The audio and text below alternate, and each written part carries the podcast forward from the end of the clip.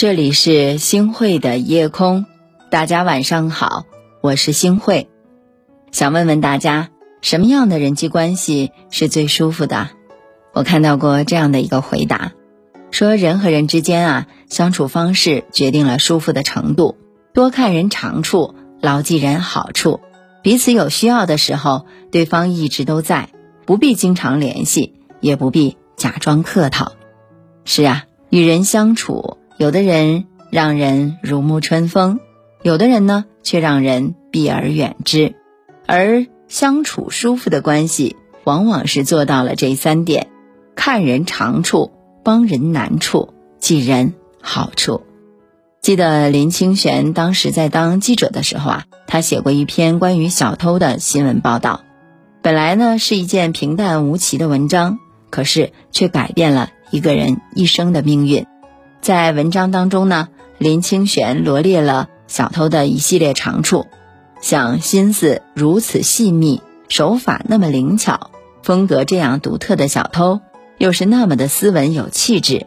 如果不是做小偷，做任何一行都会有成就的吧？正是这句话，把这个小偷拉回了生活的轨迹上，改变了他的人生轨迹。有一次呢。林清玄路过一家羊肉炉店门口，被当年的小偷给认出来了。当时呢，这个小偷十分的激动，拉着林清玄的手臂，回忆起二十年前他们会面的情景。他感慨道：“林先生写的那篇特稿打破了我的盲点，使我想，为什么除了小偷，我没有想过做正当的事儿呢？”后来，他经过自己的努力，成了台湾几家羊肉炉店的大老板。事业蒸蒸日上，林清玄在文中也感慨道：“连我自己都感动了起来。没想到二十年前吴昕写的一篇报道，竟使一个青年走向光明所在。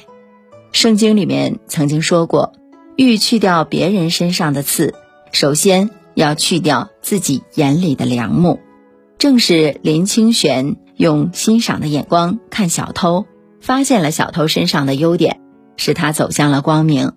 与人相处，我们不要总是盯着别人的短处，而要学会欣赏别人的长处。没错，金无足赤，人无完人。不要因为一点瑕疵就全盘否定一个人。正所谓尺有所短，寸有所长。再优秀的人也有缺点，再寻常的人也有优点。多看人长处，你就会发现，无论看谁。都会越看越顺眼。胡雪岩曾经说过：“扶危济困，乐于助人啊。”是啊，我们的一生很少有人会一直顺遂，总是会遇到各种难关。生活不是一座孤岛，人和人之间难免也会有需要互相帮助的时候。你在别人需要帮助的时候伸手拉一把，在自己需要帮助的时候，才会有人来扶你一把呀。陌路逢知己，腹肌非来时。人生最难得的是穷途末路的时候的知己，饥肠辘辘的时候的食物。锦上添花易，雪中送炭难啊！多帮人难处，为他人去着想，我们的路才会越走越宽。我记得《史记》里面有这样一个故事，说呀，这个刘邦还是平民的时候，是个街头小混混。生活呢，常常处于落魄的状态，身边很多人都看不上他，只有萧何对他很是照顾。那个时候呢，萧何已经在沛县当了小吏，他看得出刘邦是个人才，不仅在生活上经常的去接济刘邦，而且呢，还对刘邦不离不弃，协助他一步一步的向前走。刘邦当了亭长，萧何依旧常常接济他。在他到咸阳服役的时候呢，按照惯例，官员们都给他封了三百钱的红包。在当时呢，三百钱已经算是重礼了，而萧何破例送给他五百钱。这件事情啊，让刘邦终身难忘。后来呢，在萧何的协助下，刘邦战胜了项羽，得到了天下。在之后的日子里，刘邦对萧何也是格外的善待。我们大家想想。任何一段关系里最不能缺的就是真心，最不该被忽视的是对方的好。真心是交往的基础，记得别人的好，这才是关系长久的保证。萧何对刘邦付出了真心，刘邦看到了萧何的好，彼此都把对方放在了心里，一个懂付出，一个懂感恩。《诗经》上说：“投之以木桃，报之以琼瑶。”人和人之间永远是互相的，你对我好一分，我就对你好十分。就像宫崎骏说的。请记住那些对你好的人，因为他们本可以不这样。这世界上没有人有义务对你好，凡是对你好，并不是欠你的，而是他们在乎你。村上春树说：“你要记得那些大雨中为你撑伞的人，是这些人组成你生命中一点一滴的温暖，是这些温暖使你成为善良的人。你要记住生命中对你好的人。”别把他们给弄丢了。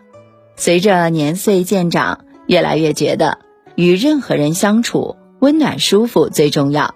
这种温暖舒服会像一道光照进彼此的心间，让人内心充满力量。我们可能决定不了别人如何待人，但却可以决定自己待人的方式。当你用一颗柔软的心对待别人，别人也同样会回应你甜甜的微笑。多看人长处，自己心胸开阔了，关系也会越来越好；肯帮人难处，自己付出善意了，福气也会越来越深；常记人好处，自己感到温暖了，道路也会越来越宽。往后余生，愿我们都能常怀感恩之心，修得悲悯心，做一个让彼此都很舒服的人。荒草枯木，雪纷纷，萧索多少青春。寒夜茫茫一盏残灯，照不尽离别的人。谁前世用尽缘分，今生相遇不能相认。荒烟孤城，几深，爱都走迟人魂。今生阵阵缥缈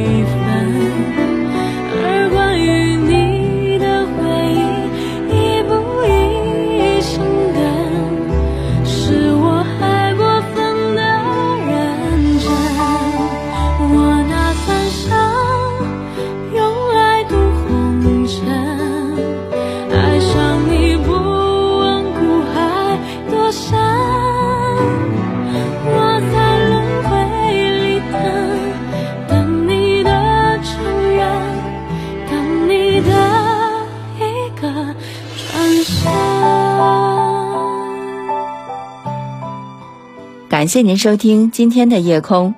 如果你特别喜欢的话，那么就分享吧。您还可以在文末点一个再看，让我知道。晚安，好梦。